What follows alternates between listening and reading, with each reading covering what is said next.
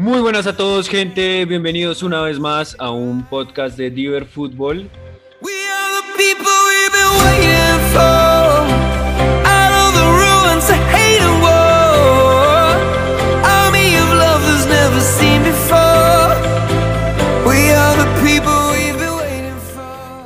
El día de hoy vamos a hablar de la Eurocopa. Vamos a continuar con la previa que, que empezó con los octavos de final que hicimos la semana pasada.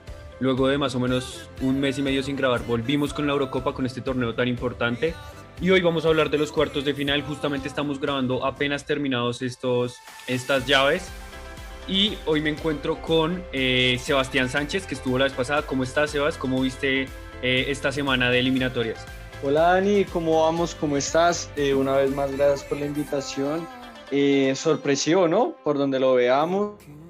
Eh, creo yo que se cae la, la candidata número uno, que es Francia. Es como un golpe a los demás equipos, como que no hay que subestimar a nadie, ¿no? Por otro lado, me da mucha embarrada cómo se va Joaquín Lowe de la selección de Alemania. Creo yo que pues algo más, pero pues bueno, así es el fútbol. Así es, Sebas. Eh, sí, veámoslo por donde lo, lo, veamos. El candidato era Francia, era, digamos, la, la, más esperada a ganar. Así cada persona tuviera sus candidatas. Yo creo que todos veamos a Francia como la más poderosa. Y bueno, vamos a ver más adelante el análisis de quién la eliminó Suiza, ¿no? Eh, por otro lado, Santiago Camargo, hace mucho que, que no estabas acá. Bienvenido. Eh, para hablar aquí de la Eurocopa. ¿Qué más muchachos? ¿Cómo vamos? Eh, obviamente, como, como decía Sebas, muchas gracias por, por la invitación. Y sí, una semana de Eurocopas con, con, muchísimas sorpresas, no solamente lo de, lo de Francia, sino también cómo compitió el, equipo austriaco. Eh, me encantó ese partido, eh, lo vi eh, lleno de competencias esta Eurocopa, completamente diferente a la, a la, Copa América, donde Bolivia y Venezuela no es que compitan mucho. Aquí hay equipos que a priori son muy, muy, muy débiles, pero que terminan dando un espectáculo brutal a, a la competencia. Así es, y se confirma aún más la pregunta con la que empecé el podcast pasado de si la Eurocopa le saca mucho nivel a lo que está haciendo la Copa América. Todos estuvimos de acuerdo y yo creo que estas eliminatorias lo confirman aún más. Inclusive hablando de ese podcast nos fue muy bien porque eh, dimos bastante previas acertadas, bastante análisis, bastante datos por la gente que le gusta apostar. Yo creo que pudieron ganar eh, buen dinero y pues sí, gente que simplemente se quiere entretener es una buena previa. Entonces, si quieren, vamos a empezar con el primer partido de estos cuartos de final de la Eurocopa, que va a ser el viernes 2 de julio. A las 11 de la mañana va a jugar Suiza contra España. Suiza, la, Suiza la, gran sorpresa de, del torneo, eliminó a la gran favorita por penaltis. Y España, que empezó la fase de grupos bastante mal, terminó muy bien ganando 5-0 a Eslovaquia y, bueno, contra Croacia le hicieron tres goles en una desconcentración, se dejó empatar, pero terminó demostrando un juego bastante interesante. Entonces, antes de dar los datos y demás, eh, quisiera saber su opinión de, estas dos selecciones por encima. Eh, ¿Qué piensas tú, Santiago? Sí, pensé que iba a hablar Sebas. eh, bueno, eh, pues España no es que haya dado su mejor versión, ¿no? Igual el cambio generacional que se está que se está dando en el equipo es bastante importante. Eh, de los estandartes o, o, de los campeones del mundo de, de aquel mundial de, de, Sudáfrica en 2010, eh, podemos rescatar a, únicamente a Sergio Busquets, si no estoy mal, es el único que está. Y, y, tiene muchos jóvenes que tienen bastante potencial. Creo que es una buena selección, pero no creo que le vaya para, para avanzar por lo menos hasta, hasta semifinales. Creo que, creo que tiene una dura prueba y, y, la va a tener difícil. De acuerdo contigo, sí, España, eh, el podcast pasado, el, el podcast pasado hablábamos de que, de que Alemania también sufrió lo mismo. Yo creo que yo, con Joaquín Lowe, eh, cuando un técnico tiene un equipo ganador es muy difícil rotar eso. Y yo creo que tal vez esa fue la deficiencia de Alemania, porque en la Copa Confederaciones con un equipo, digamos, de más jóvenes, un equipo B, e inclusive muchos lo llamaban el equipo C, ganó la Copa Confederaciones, pero me parece que eso se quedó ahí, no se supo actualizar. Eh, si vemos en esta Eurocopa, Alemania tiene varios jugadores que, que fueron campeones en, en, 2014 y no le salió bien. Lo mismo pienso con España, que me parece que sí ha ido llevando esa, esa renovación, sobre todo con Luis Enrique, que es un gran técnico y que, como tú dices, Sergio Busquets es el único que se mantiene de ese plantel. Eh, es un equipo bastante joven, inclusive, inclusive es de los más jóvenes de esta Eurocopa. Y, y, pues este es el primer enfrentamiento entre Suiza y España en la Eurocopa. El último partido fue en 2010 cuando España ganó el Mundial y le ganó Suiza. Suiza le ganó 1-0, eh, fue el primer partido del Mundial, yo me acuerdo, y de resto, bueno, España ganó todo. Entonces toca ver qué pasa. También otro dato que, que lanzo, eh, España es la primera selección que logra hacer en dos partidos seguidos en Eurocopa mmm, cinco goles o más. Entonces también toca analizar ese poderío ofensivo que tanto se le aquejaba con, la falta de gol de Morata, pero que pudieron, digamos, solventar con otros jugadores. Eh, Sebastián Sánchez, ¿tú qué piensas de este partido? Pues la verdad, este partido me, gustó muchísimo, por donde lo veamos. Realmente yo me acuerdo el podcast eh, hablábamos pues con Gonzo y Dani que, que pues eh, por más España que sea uno como que no le encontraba eh, una idea para a esta España. Pero la verdad el partido que yo le vi a Croacia, vi, vi una España totalmente distinta, vi una España que línea por línea fue muy buena, dejando a un lado creo yo que errores eh, eh, muy puntuales, individuales, pero en el tema colectivo es una España que funciona muy bien, creo yo que Luis Enrique a poco va moldeando este equipo, es un equipo que no depende de nadie, no es que dependa de una figura, es muy fiel a su estilo de juego y, y creo yo que España pues con lo que se, con el batacazo que le dio Suiza a Francia, creo yo que España va a acomodar ciertas eh, otras eh, líneas, por decirlo así, para neutralizar bien al equipo suizo. Yo la verdad veo a España eh, muy metida en semis. Así es, de acuerdo contigo y dando otros datos, España tiene un promedio de posesión del 74%, es decir, España sigue manteniendo su juego bastante de posesión con bastante precisión. Y, y, también lo hablábamos el podcast pasado, yo creo que tal vez alguna de las eh, mayores eh, pero no virtudes... crees, Dani, qué pena te interrumpo, Sí, pero perdón. ¿no crees que esa también sea una deficiencia de España? Porque ahorita el tiki-taka ya está muy analizado, lo estaba viendo de hecho la vez pasada que equipos con bastante posesión tienden a ser un poco insulsos a la hora de atacar y eso fue lo que vimos digamos en primera ronda de España que a pesar de tener tanto el balón era como que anunciaba muchísimo sus ataques por eso le costó Sí. digamos tanto digamos marcar en, en la primera etapa ¿no crees que digamos esa posesión le puede Sí, sí, sí, eh, se te cortó, pero sí, eh, le puede jugar en contra claramente. Inclusive eh, yo creo que por eso España no es candidata. Desde el comienzo sabíamos que no era de las candidatas, luego de tener uno de los mejores planteles, pero también me parece que tiene algo eh, en ventaja en ese aspecto y es que tiene uno de los, mayores expositores en ese aspecto que pues es Luis Enrique, ¿no? Que sabemos lo que ganó con el Barça, que heredó a, a Guardiola en ese Barcelona y yo creo que sabe jugar muy bien ese estilo, que aunque ha sido muy criticado Luis Enrique, me parece que es el técnico ideal para ver si quieres jugar así, claro. O sea, digamos, si quieres jugar a posición y traes a un técnico como Mourinho, no, pero me parece que en eso sí han sido coherentes. Ahora sí le puede afectar eh, en ese aspecto. Otro aspecto que quería mencionar es que en defensa ha estado bastante bien. ¿Ustedes qué piensan de, de la polémica que se generó con la falta de Sergio Ramos? ¿Creen que le ha hecho falta a esta selección? ¿O, o creen que solo fue, digamos, eh, la sorpresa del momento? Sebastián, ¿tú qué piensas? Pues yo creo que la verdad fue una sorpresa de momento. Eh, creo yo que en el partido contra Croacia, Luis Enrique eh, falla, ya teniendo el 3-1 a su favor, falla en los cambios.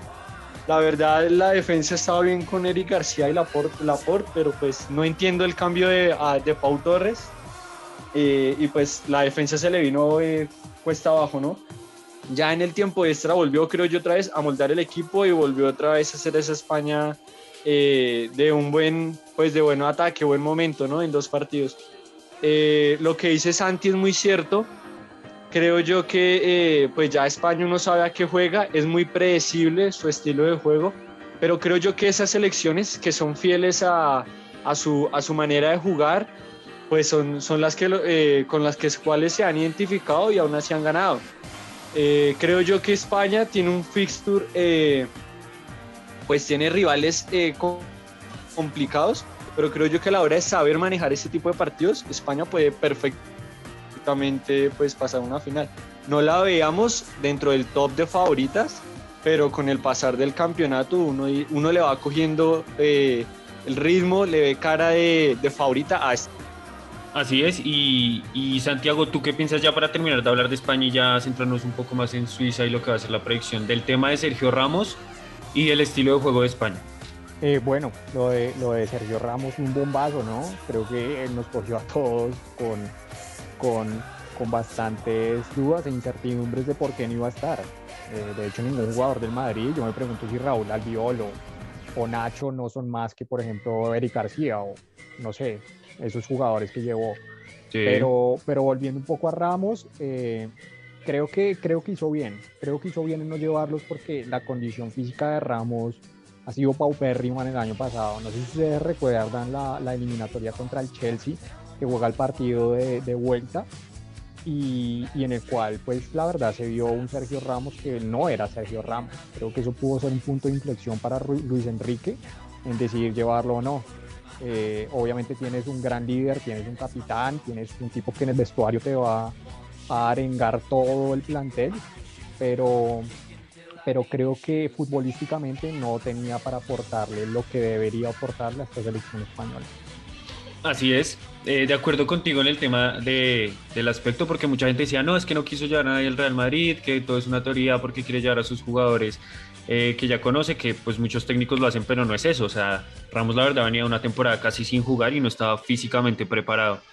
Em, ahora hablando un poco de Suiza, que yo creo que merece que hablemos mm, ya brevemente para, para, terminar este, este partido, del, del mérito que, que es eliminar a Francia. Si hablamos un poco más específicamente del partido, empezó muy bien. Ese jugador Suber, lateral izquierdo, es el mayor asistidor de la Eurocopa. Es Seferovic muy bien Ahora yo creo que Francia se demostró como una de las más débiles defensas en ese partido, ¿no? O sea, y se lo acredito a Santiago, que Santiago ya nos había dicho hace tiempo que, que bueno, que Francia, aunque era muy buena en defensa, todavía no convencía, y es verdad, la, la lesión de, de Diñé y de y las molestias de Lucas Hernández yo creo que también afectaron que Rabiot tuviera que jugar de lateral izquierdo y Suiza hizo un partidazo, falló un penalti Ricardo Rodríguez y aún así lograron ganar el partido, Seferovic muy bien, el técnico hizo los cambios que tenía que hacer y al final Suiza es un equipo que me gustó bastante cómo jugaba con los carrileros por las bandas, Shakiri no tuvo mucho protagonismo, aunque es como el líder, tuvo más protagonismo Granit Xhaka, el jugador del Arsenal que hizo un partidazo liderando, liderando al equipo. Y les pregunto, eh, en porcentaje o en un ranking, ¿qué probabilidad tiene Suiza realmente de, de, eliminar a España o solamente fue una ilusión, un momento que se va a guardar para la historia, esa, esa, esa, elimina, esa eliminación a Francia? ¿Qué piensas tú, Sebas? Bueno, yo creo que, eh, eh, pues hablando ya de Suiza, hablando de, de probabilidades, de posibilidades, yo creo que es un 60-40 pues no es una, no es eh, que España la tenga fácil. Eh, Suiza ya sabe cómo jugarle a los, a los grandes, por decirlo de cierta manera. Eh, es un equipo Suiza, que la verdad le trajo. 40, 40 Suiza, ¿verdad, Sebas? 40 Suiza, 60 España. Sí, sí, sí, sí. Sí, Santi, correcto, correcto, correcto. hablando pues ya del partido, ya de Francia-Suiza, la única manera de Francia defenderse es atacando. La verdad, creo yo que la línea de tres mató mucho a los franceses. Eh, hablando del tema de Ramos, creo yo que Barán eh, es un buen central, pero siempre necesita un acompañante de más de experiencia, jerarquía, ¿no? Porque en el Madrid Ramos como que le, le, le, corrige ciertos fallos. Creo yo que en esta Francia pues no hay quien se los corrija, quedó creo yo que demostrado. Eh, me gustó mucho el partido en Bolo, la verdad, un buen jugador creo yo que eh, puede ser un, un factor determinante eh, de los suizos a la hora de, de sacar cierta ventaja sobre los Así es, ¿no? Y lo dijimos en el podcast pasado, Suecia, Suiza, perdón, eh, aunque no ha logrado cosas importantes, siempre ha sido una selección competitiva, siempre lo ha sido. ¿Tú qué piensas, Santiago? Eh, bueno, yo voy a ir igual que Sebas, pero, pero al revés. Yo en esta le voy a dar 60 a Suiza y 40 a España. Eh, no solamente por, por, por, el momentum tan, tan impresionante que es ganarle a Francia, que es ganarle a la campeona del mundo, que es hacerle ese partidazo incluso después de, de haber errado un penalti. Concuerdo también contigo, Dani. Eh, ese lateral izquierdo me encantó. se me pareció muchísimo a Robertson pasando todo el tiempo en el ataque o a Jordi Alba en, en el Barcelona en sus mejores años. Eh, encarador, incisivo, siempre pasaba, mm. siempre llegaba al final. Eh, me encantó me encantó ese lateral izquierdo. Y, y, bueno, Suiza, Suiza siempre ha sido animador, Suiza siempre ha, ha, sido como ese escollo en el zapato de, de la mayoría de los grandes. Y, y, vamos a ver, vamos a ver qué pasa. A mí me gustó mucho esa selección suiza, de hecho hizo una, una fase de grupos bastante aceptable y, y bueno, para mí tienen con qué jugar la España y con qué realmente. Inclusive Suiza tiene algo bastante interesante y es que no empezó tal vez siendo de las mejores porque quedó tercera en su grupo detrás de, de Gales e Italia. Sí, creo que no me estoy fallando. Si, me, si estoy equivocando, me corrigen por favor. Y, y sí, ese lateral izquierdo Suber juega en el Eintracht de Frankfurt Alemania. La mayoría de los jugadores suizas juegan en Alemania. Seferovic muy bien de cabeza, Lenglet lamentable, como la temporada en el Barça lamentable, pero no le quitamos mérito al doblete de, de Seferovic, delantero del Benfica. Ahora muchachos, yo pondría un... Es que claro, ahora que Santi lo dice, el estado anímico de Suiza debe ser muy alto. Entonces yo creo que puede ser un 60-40 también a Suiza le doy yo. Termina pasando Suiza, pero por el estado anímico, más porque porque tampoco me parece que España sea una, una selección que vaya a, a, apoyar, que vaya a golear, que vaya a derrotar desde el comienzo a, a, Suiza. Entonces, si quieren, pasamos directamente al siguiente partido, que el mismo día, el viernes 2 de julio, a las 2 van a jugar Bélgica e Italia. Dos de las grandes candidatas que quedan se enfrentan en, en el Allianz Arena, en Alemania, un estadio imparcial. Y bueno, ¿qué decir de estas dos selecciones? Italia 9, 9 puntos en fase de grupos. Eh, sufrió con Austria, ya vamos a hablar un poco más de eso. Sufrió con Austria, pero lo terminó logrando clasificar con los, los sustitutos que entraron, que fueron Federico Chiesa y Mateo Pesina. Y por el otro lado, Bélgica. Bélgica que, vuelvo a mencionar lo que dije el podcast pasado, Bélgica ya tiene una generación muy buena, un equipo muy bueno, pero ya se está quedando. O sea, si no ganan ahora o no hacen algo importante, no, si no ganan ahora o no ganan el otro mundial, ya. O sea, esa generación se queda sin ganar nada y Bélgica tiene una deficiencia que no tiene Italia o que no tiene eh, Francia, que no, no, está sacando muchos jóvenes. Sí, tiene alguno que otro joven Bélgica que, que ahí está brillando, pero no tiene un equipo que uno diga, uff, estos van a ser los jóvenes del futuro, como Francia sí tiene a montones, Italia tiene, España tiene. Entonces yo creo que Bélgica tiene que aprovechar la experiencia y tiene que aprovecharla ya. Eh, ¿Qué piensan ustedes de este partido, muchachos? Eh, sí, es, una final pues adelantada para muchos por lo que venían haciendo estos, dos equipos. Bélgica hizo una muy buena fase de grupos. Eh, una, cosa que, me parece muy importante es la lesión de De Bruyne y creo que es un punto de inflexión muy, muy, muy alto para Bélgica porque no solamente te servía para, para generar juego, sino que servía, te servía muchísimo para, para defender el balón con, con la posición que se notó muchísimo en el partido de Portugal. No sé si fijaron, en el primer tiempo Bélgica sostuvo un poco más el balón, eh, tuvo más espacios, manejó mejor sí. el partido. Y en el segundo tiempo prácticamente estuvo metido todo el tiempo. Y de hecho, parte de eso para mí es la salida de Bruin, que no tenían esa persona que, que tomara el balón, que se calmara, que tocara atrás, que distribuyera espacios, todo.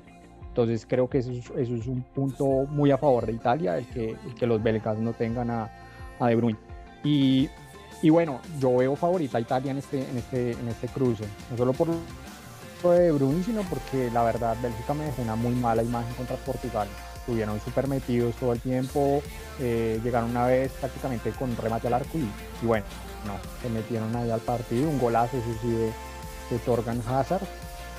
Eh, pero, pero Italia sí viene muy sólido y viene manejando muy bien el balón, viene anotando todos los partidos, eh, como tú bien dijiste, 9-9 en fase de grupos y con un conjunto austriaco que se le plantó muy bien y, aún así sacó el partido adelante. Eso creo que también es algo muy a favor de Italia, que a pesar de las adversidades y a pesar de, tener una prórroga complicada eh, y ser una generación joven, porque tiene muchos jugadores jóvenes y, esta selección, tuvo carácter, tuvo carácter para remontar y tuvo carácter para sacar ese partido adelante.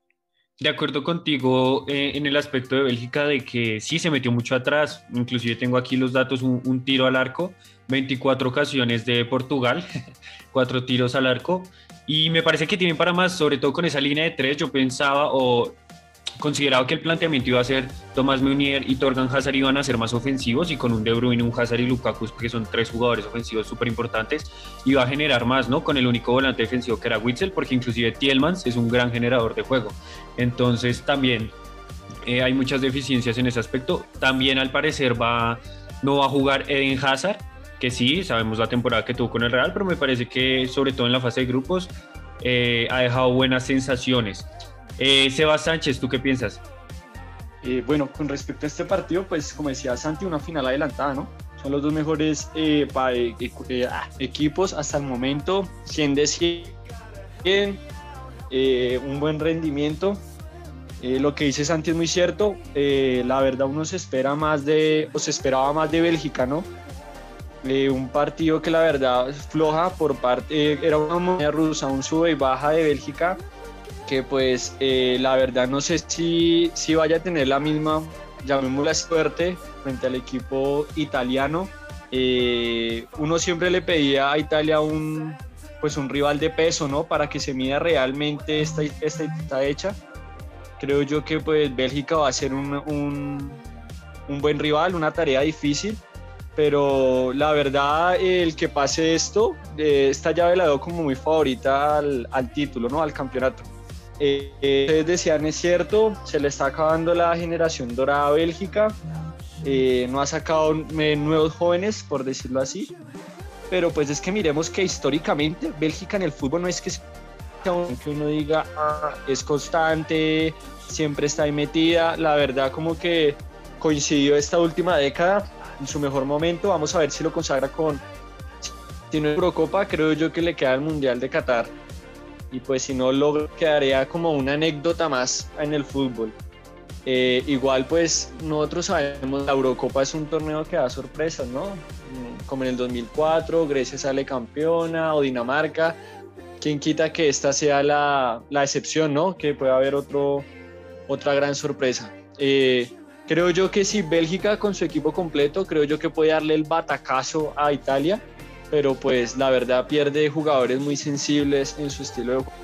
De acuerdo contigo, Sí, bueno, ah, y- perdón, y, Santi. y algo, y algo que me parece, algo, algo que me parece, sí, lo, lo que tú dices de la Eurocopa con, con esas elecciones chiquiticas que se ponen al final, el fixture, el fixture que toca es esencial, puede que hagas una fase de grupos impresionante, pero te toca un candidato al título en octavo y chao, te, te vas, como puede que pase como Suecia y Ucrania, que, que, bueno, alguno de los dos ya esté metido en cuartos y que tengan una fase más, más asequible, entonces eso también pesa bastante y creo que que veremos algún chiquito por ahí metido en semis e incluso en final.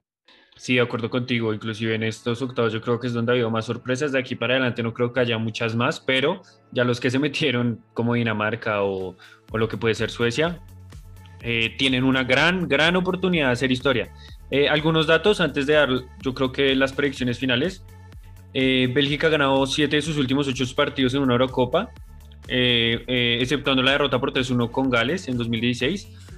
Y Bélgica eliminó a la vigente campeona Portugal. Cuatro de los cinco países que ganaron una, una eliminatoria a los campeones terminaron ganando la Copa.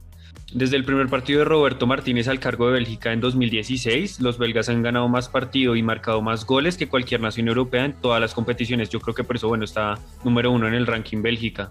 Eh, Roberto Martínez y Mancini han ganado sus primeros cuatro encuentros en Eurocopa. Son las únicas selecciones eh, que lo han logrado en esta presente Eurocopa. Y hablar un poco de dos jugadores importantes, Torgan Hazard, que bueno, hablamos que hizo el gol contra Portugal, ha participado en seis goles en sus últimos siete partidos como titular, cuatro goles y dos asistencias, inclusive le quitó la titular a Yannick Ferreira Carrasco, y por el otro lado el suplente de Mateo Pesina, que tú hablabas de la juventud, Santiago, volante joven del Atalanta, eh, en sus últimos dos partidos que ha entrado de cambio ha hecho dos goles. Entonces, para ustedes, ¿cómo ven las probabilidades de este partido? Sé que es difícil porque es un partido parejo. ¿Y quién creen que va a ser el jugador clave o cuál va a ser el factor clave? Eh, si quieres, empieza tú, Sebas. Eh, perdón, hago un, paréntesis, entre comillas, al podcast. Me dicen que hay gol de Ucrania al minuto 120. Estaría eliminando a Suecia. Mm, Algo sorpresivo, ¿no? Algo que decía Santi. El fixture favorece y pues bueno, veremos a, a Ucrania enfrentando a veces. Eh, ahora sí, volviendo al Bélgica-Italia, algún favorito, Eh, como te digo yo, eh, creo yo que si Bélgica con su plantilla completa eh, le tenía fe a que puede dar el, a darle el batacazo a Italia, pero creo yo que esta Italia de Mancini está muy sólida, línea por línea, es increíble, revolucionó ¿no? su, su forma de juego. Eh, entonces creo yo que Italia puede, puede estar metiéndose a, a, a la semi. Eh, histórico lo de histórico lo de Suecia, lo de Ucrania, perdón, primera vez en su historia que se clasifican a cuartos. En el último minuto no vi el gol, no vi qué pasó, sé que le sacaron roja a Suecia y terminó clasificando Ucrania, entonces la vamos a ver. Así es, acaba de clasificar Ucrania en vivo, estamos grabando en el último minuto del tiempo extra, eh, logró clasificarse por primera vez en su historia, pero ya hablaremos de ese partido. Eh, Santiago, tu pronóstico final para, para el Italia-Bélgica. Eh, bueno, un partido que a mí no me parece tan parejo, no después de lo mostrado por Bélgica contra Portugal y teniendo en cuenta la solidez italiana, tanto empezando desde, desde Donnarumma, que sacó unas pelotas impresionantes contra Austria, eh, también como su línea defensiva que me parece muy, muy, muy sólida. Entonces creo que en este partido le voy a dar 70-30 a Italia. La verdad, Bélgica no me convenció, no me ha convencido en este torneo y, y la ausencia de De Bruyne creo que les va a pegar un montón. Así es, y de 106 mil predicciones que tiene la gente, 58% dice que va a ganar Italia. Eh, Sebastián, tu predicción final para este partido. 60-40, 60 para el equipo de Mancini y 40 para, para Lukaku y sus compañeros. Listo, entonces pasemos al siguiente partido. Eso ya es el sábado 3 de julio. El siguiente día a las 11 de la mañana van a enfrentarse República Checa, eh, equipo que logró eliminar a Países Bajos eh, en un partido en el que ganaron 2 a 0, y Dinamarca que goleó 4 a 0 a Gales, mostrando un juego bastante interesante. Eh, dos selecciones que, eh, que se ven como los caballos negros del torneo, sobre todo Dinamarca. Eh, Dinamarca que ha tenido mucho apoyo de su hinchada en este torneo. La mayoría de los partidos en los que juegan el estadio está lleno de hinchas daneses. Entonces, no sé cómo ven este partido, si lo ven más parejo, si ven que alguna de estas dos selecciones tiene más probabilidad. No olvidemos que la que gana aquí llega a las cuatro mejores. Entonces, es un partido muy importante para estas dos selecciones eh, que nos esperaban tal vez llegar hasta acá. ¿Qué piensas tú, Sebas? Bueno, pues como tú lo decías, es un, es un partido pues que sobre el papel, ¿no? Nadie se lo esperaba que estas elecciones llegaran en teoría tan lejos. Eh, a gusto personal me gusta mucho el tema eh, Dinamarca. Creo yo que eh, los daneses, a pesar de sus inconvenientes, llamémoslo así, en fase de grupos, creo yo que a raíz de, de que pasa el campeonato, Dinamarca se vuelve, se vuelve cada vez sólida.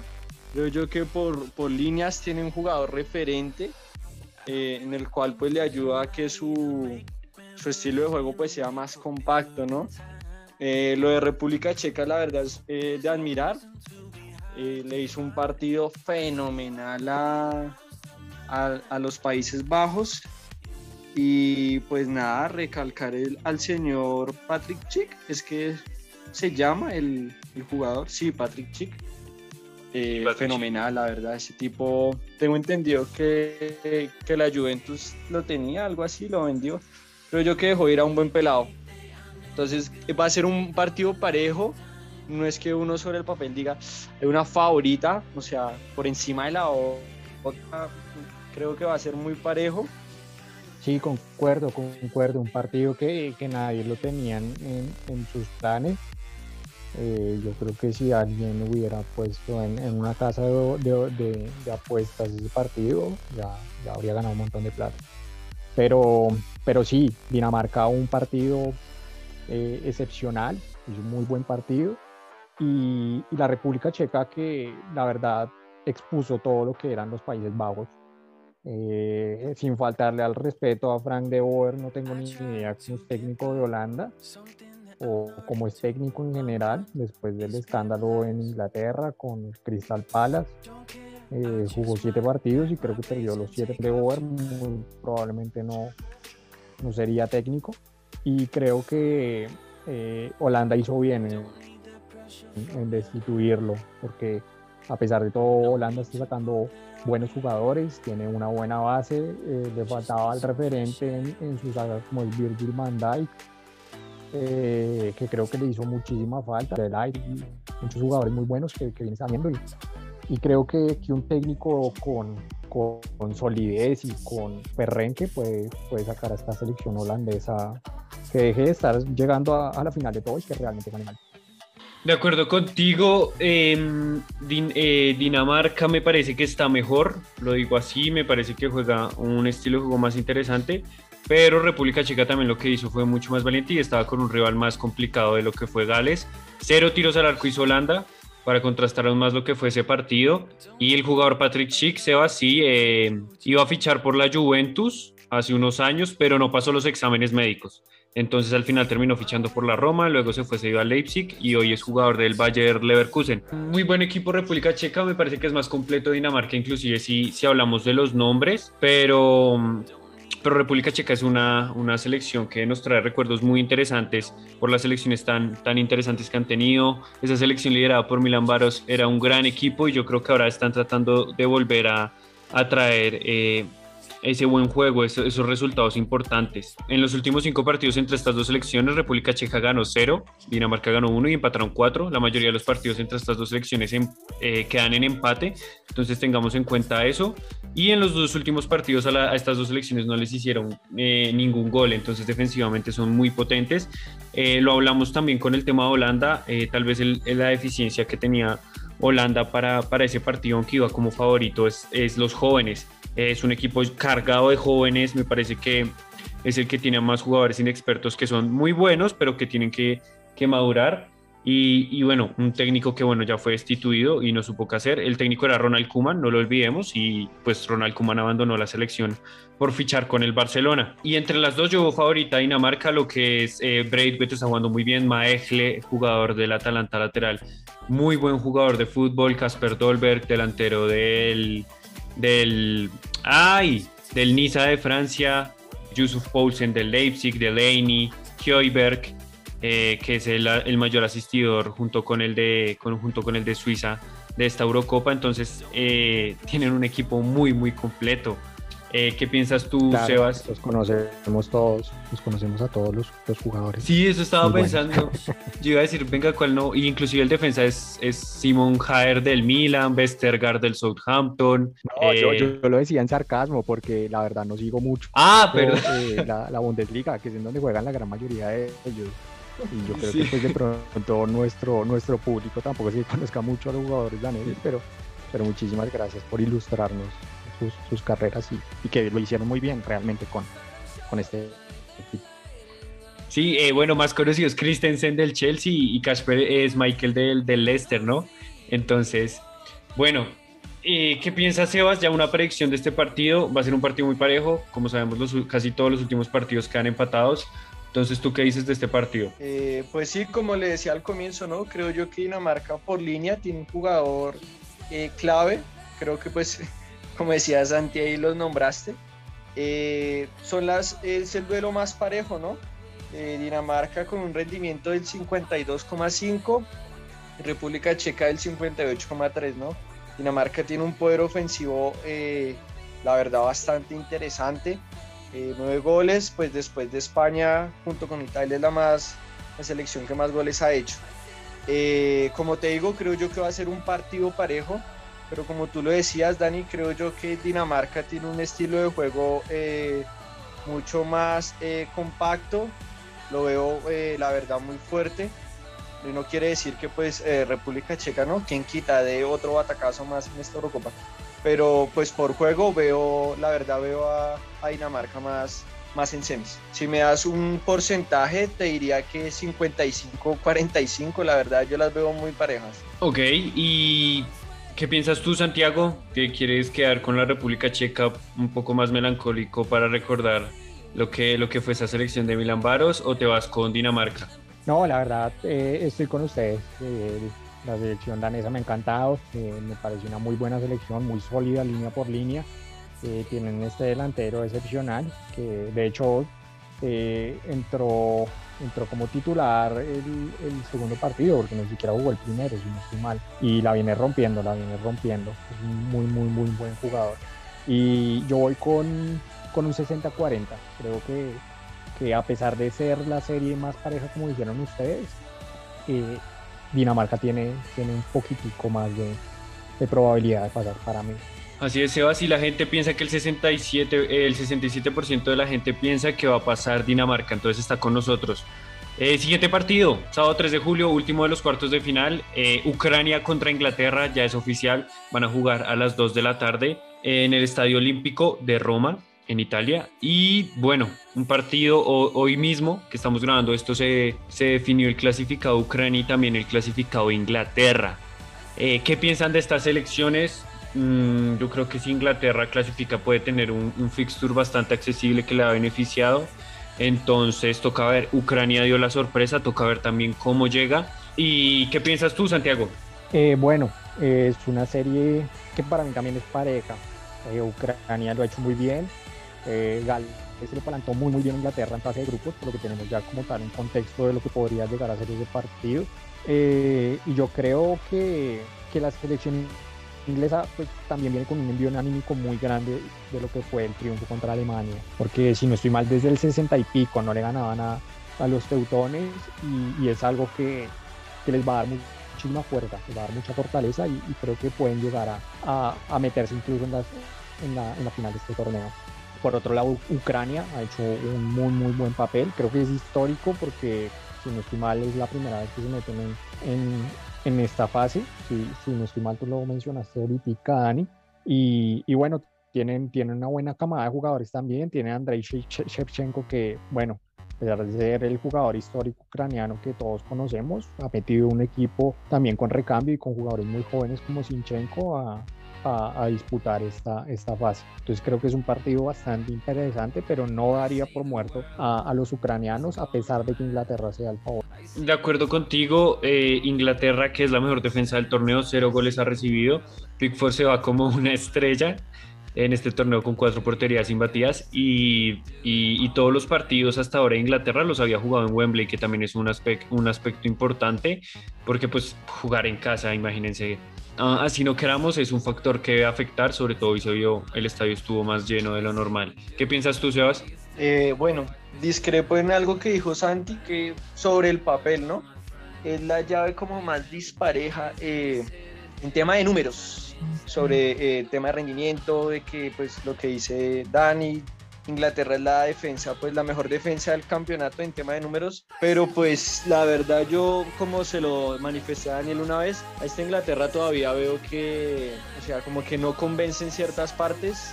Eh, creo yo que el partido hoy contra Alemania, el primer tiempo bastante flojo, obviamente un jugador como Gracie le cambia todo, todo, todo le cambió la cara al partido, al equipo. Eh, obviamente a Inglaterra le favorece algo que es el fixture, es similar al, al, del Mundial, ¿no? En octavos se chocó con un grande y ya desde cuartos pues eh, tiene rivales más accesibles. Pero pues puede que le pase como en el Mundial, ¿no? Se enfrenta un Croacia, en este caso un Dinamarca o República Checa, que pues perfectamente lo puede, ¿por qué no sacarlo? Creo yo que Inglaterra debe ser más contundente, eh, ya sea por, por historia, ya sea por plantilla, eh, y, y, pues creo que es el deber que de, de debe de, de, sacar, ¿no? Eh, lo que decía eh, Santi, ya pues por el lado anímico, Inglaterra se quitó esa paternidad de Alemania, ¿no?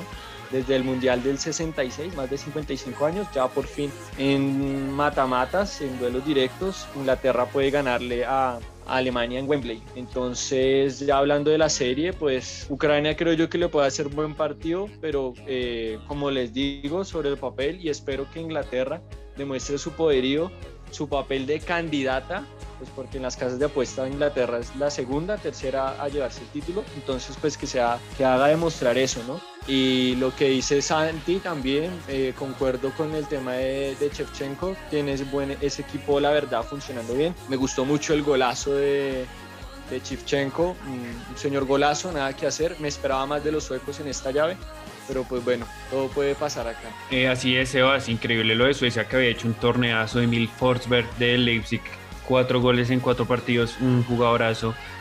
Isaac, que actualmente lo quieren varios equipos, el Arsenal, el Real Madrid, también hizo un torneazo, la verdad me sorprende que haya quedado eliminado Suecia. Y hablando, sí, lo que tú decías de las casas de apuestas, eh, al comenzar el torneo luego de Francia, Inglaterra era la más, eh, la mayor candidata y y no sé, pues las casas de apuestas analizan muchos datos, por algo será. Ahora hablemos un poco más del planteamiento táctico que ustedes creen que puede poner Inglaterra, porque ha recibido muchas críticas porque tiene varios jugadores. Hay muchos que no han jugado, hay otros que tal vez han jugado más de lo que han merecido. Y sé que tal vez con Dinamarca o República Checa no podíamos hacer esto, no íbamos a decir, no, el joven Damsgaard debería jugar en vez de Martin Braithwaite, porque no, o sea, no. Vamos a hablar de Inglaterra, que yo sé que eh, ustedes la, la conocen bastante. Eh, en este partido contra Alemania decidió meter a Trippier eh, para jugar con una línea de tres en vez de Foden. ¿Ustedes qué piensan de, de, lo que está haciendo Gareth Southgate? ¿Les gusta? ¿No les gusta? ¿Creen que debe salir alguien? ¿Creen que debe entrar alguien? ¿Les gusta la línea de tres? ¿Qué piensas tú, Santiago? Bueno, yo creo que el enemigo más grande de Inglaterra es Inglaterra mismo. Y la verdad, el, el planteamiento de Southgate ha sido muy criticado durante toda la Eurocopa, incluso desde las fases eliminatorias de, de, del Mundial y que se jugaron anteriormente, cuando, cuando él llegó como tal a, la selección inglesa. Eh, siempre ha sido criticado por lo mismo. Él se casa con unos jugadores que muchas veces no pueden estar rindiendo su mejor nivel y hasta jugadores fundamentales que creo que todo el mundo los ve. Eh, es el caso, por ejemplo, de Jadon Sancho, que viene a ser figura en la Bundesliga, eh, Jack Grealish, que lo mete de, de raticos y que cambia el partido cada vez que entra, eh, podemos pasar también por Foden o podemos pasar también por Mount. Eh, tiene estas cosas, esta Inglaterra tiene, tiene estos planteamientos raros que se me asemejan un poquito a los de, a los de Pep Guardiola, como tratando de inventar un equipo constantemente dependiendo del rival y no aceitando como tal una figura que te puede dar más solidez. Entonces creo que, creo que ese es el gran enemigo de Inglaterra. Para mí Southgate no debería estar probando más formaciones, debería tener un 11 definido, a pesar de tener tantas figuras, independientemente de, las críticas o de lo que sea, creo que también se deja llevar un poco por esto. Ya saben ustedes y creo que saben muchos de los que nos escuchan que la prensa inglesa es de lo peor que hay, ejerce muchísima presión todo el tiempo y, y probablemente esto también le está costando a Southgate el tratar de también acomodarse a eso y, a lo que dice la gente, eh, también puede haberle jugado en contra. Entonces, bueno, vamos a esperar a ver qué pasa. Eh, para mí tiene un equipazo, tiene una mejor banca todavía. Pues ustedes veían la banca de Inglaterra perfectamente, podía estar jugando el partido de titulares. Y bueno, se trata de eso, de encontrar el equipo. Cuando tienes tantas variantes, tienes que tratar de encontrar el equipo y no estar rotando todo el tiempo para. Ok, Santiago, y te hago una pregunta aún más específica. Eh, con el planteamiento de hoy frente a Alemania, yo creo que ya, digamos, se calman las aguas, la gente está aliviada.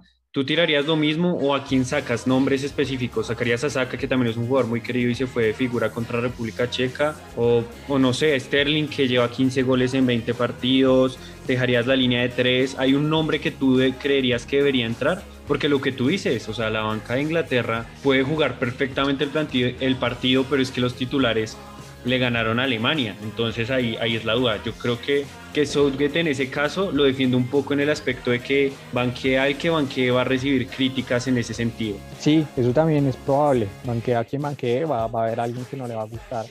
Pero creo que le gana a Alemania también por Alemania, ¿no? Porque Alemania también tuvo dos clarísimas.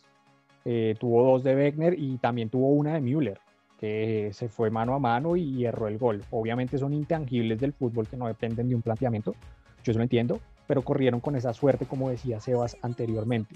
¿Qué pasa? Que ahora están diciendo que Southgate arregló el, el, el, el planteamiento del equipo, el partido y, todo muy bien, pero creo que le hubiera salido muchísimo mejor iniciar así desde el principio, porque o sea, el primer tiempo Alemania, a pesar de tuvo, tuvo las más claras.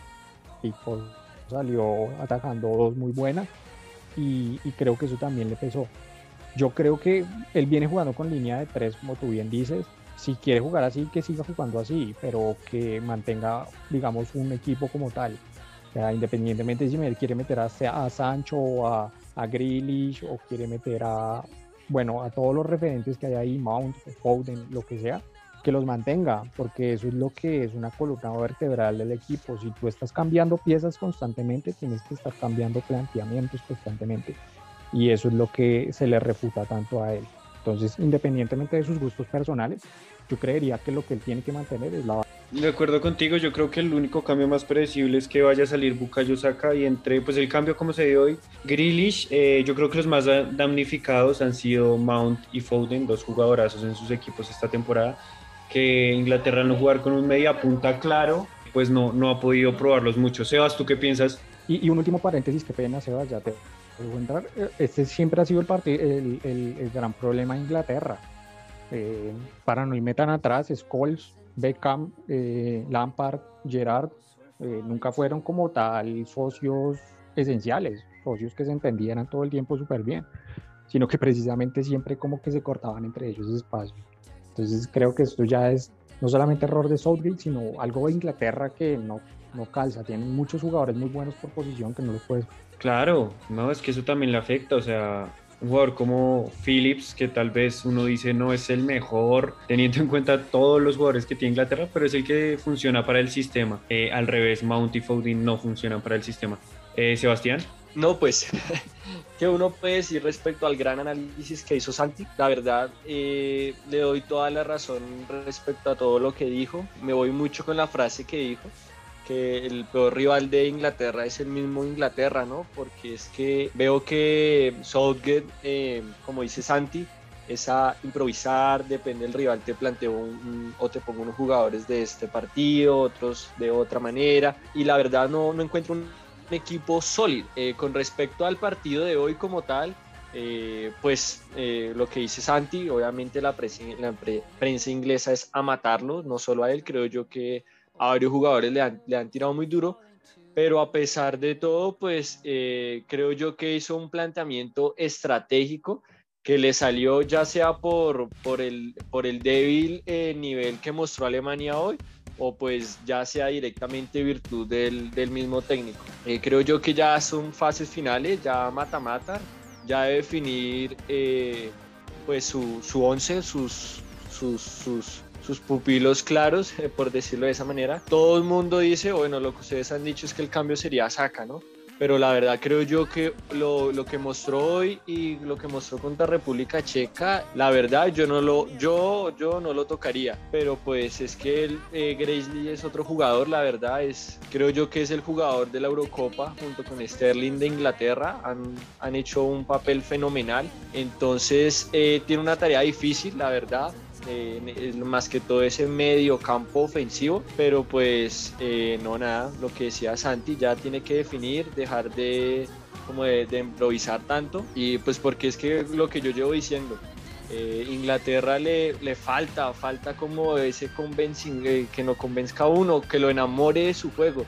Eso es lo que digamos uno como aficionado al fútbol le pide a esta Inglaterra. Pero pues si su estilo de juego le, le conviene y aún así pasa de fases, pues nada, Así es, muchachos. Entonces yo creo que todos damos como, como candidata a Inglaterra. Entonces, Santiago Sebas, ya saben, si me quieren ir consignando al 321-304-7484, fácil de recordar. No mentiras, pero hablando en serio, ¿ustedes a quién ven más candidata, Italia o Inglaterra? Eh, Dani, una, una cosita, estaba viendo las alineaciones de Inglaterra en todo el torneo y esta fue la primera vez que formó con línea de tres, con, con Maguire y Stones y ha cambiado prácticamente esa saga de atrás varias veces. Y precisamente lo, lo, que, lo que decíamos con Sebas y representamos a, a Southgate, que todo el tiempo está moviendo, todo el tiempo está cambiando y, y eso es precisamente lo que tiene que, que dejar de hacer. Ahora sí, ¿qué, qué me, qué me- qué estaba diciendo? Eh, sí, Sebas, y, y lo que dices es porque llevó mucho lateral derecho, o sea, Kyle Walker entró, Trippier jugó, eh, Saka, que también se puede considerar carrilero, también estaba ahí. Eh, te preguntaba, eh, ¿a quién ves como más candidata? ¿Italia o Inglaterra? Tal vez Bélgica, ya para terminar. No, yo creo que el equipo más sólido, y creo que todos vamos a, a- a decir que es el más sólido, eh, es Italia. Italia. Creo que es el, el- gran rival a vencer, por lo mostrado hasta ahora. Lamentablemente viene por el lado sucio de la llave, es decir, con bastantes partidos eh, bastante complejos, y, y creo que Italia, Italia es el gran candidato a llevarse la Listo, y Sebas, tú para terminar, porque eso lo que dice Santiago es verdad, o sea, jugar contra Bélgica no es el mismo desgaste que, por ejemplo, jugar contra Ucrania o jugar contra Suiza, si sean selecciones duras. Yo creo que a Alemania también le afectó estar en un grupo de la muerte, como también le afectó a Portugal, como también le, le afectó a Francia. Eh, se desgastan aún más. ¿Tú qué piensas, Sebas? Pues eh, yo soy muy fan de los números, la verdad pues creo yo que el ganador entre Bélgica e Italia va a ser el, el reflector al gran candidato, candidato número uno por juego, por juego uno dice Italia creo yo que estaba un escalón por encima de los demás, vuelvo y digo a gusto personal me llama la atención España, puede que uno diga no pues España no es la gran cosa, pero pues se puede ir metiendo ahí en la pelea. Pero un factor determinante que decía Dani la vez pasada es que las fases finales, lo que es semifinal y final, va a ser en Londres. Entonces creo yo que Inglaterra tiene ese punto a favor sobre un caso final, una hipotética final Italia-Inglaterra. Inglaterra tiene la verdad esa, esa ventaja. Pero La Inglaterra juega, Inglaterra juega semis en Italia. Bueno, no, las semifinales, semifinales y pero yo te digo, semifinal y final son en Londres. Entonces, eh, pues debes sacar ese, esa ventaja. No, ahorita Ucrania, eh, Ucrania e Inglaterra juegan en Roma, pero ya semifinal y final es solo Sí, sí, sí. Sí, sí, Estadio Entonces, Olímpico. es una sí, Y ventaja. de hecho creo, y de hecho, de hecho que- creo que, que aumentaron la capacidad de Wembley. Creo que van a dar hasta el 60%, entonces eso también es 60 mil ingleses o bueno, no, no sé cómo distribuyan eso, pero Sí, O sea, eh, es verdad, yo digo, leí. Creo que esta Inglaterra tiene muchos factores para, para la verdad ser campeona, ya sea por fixture, sea por localidad, llamémoslo así. Pero le rescato a- algo a Santi y es que creo yo que el equipo más completo, línea por línea, es la, la selección italiana. Ojalá, pues, vuelvo y digo, el favorito sale entre un Bélgica e Italia.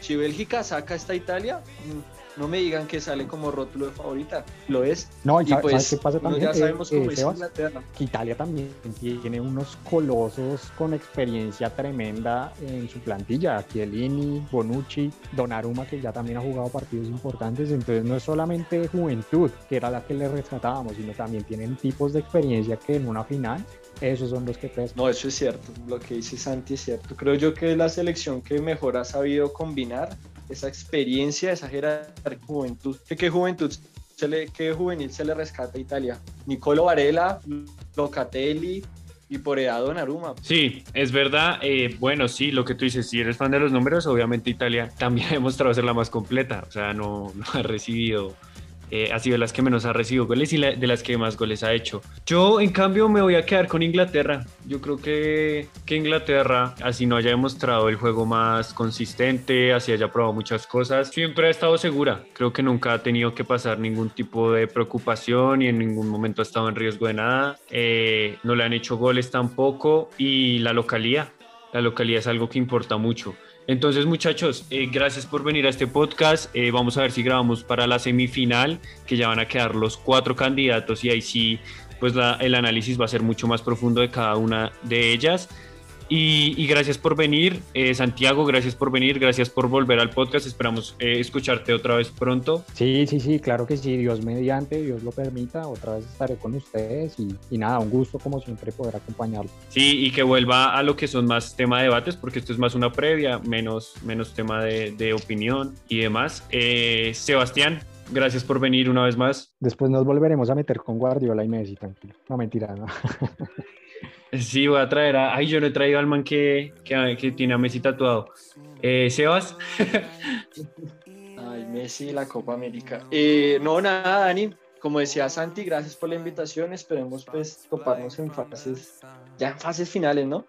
Eh, creo que la mayoría acertamos en octavos. Vamos a ver en cuartos. Todos coincidimos, excepto en el España-Suiza, ¿cierto? Ustedes dan ganadores a Suiza, yo doy ganador a España. De resto, Vimos a Italia, Inglaterra y a Dinamarca en semifinales, ¿sí? Así es, Sebas. Sí, señor. Entonces, sí, gente. Entonces, no saben, pues nos pueden escuchar en Spotify, en Google Podcast. Solo tienen que buscar en Google, Google Podcast y no tienen que descargar nada. Solo escucharnos y ya, ver la previa. Eh, Breaker, Radio Republic, en varias plataformas, Instagram y YouTube también subimos contenido. Entonces, muchas gracias. Hasta luego. We are the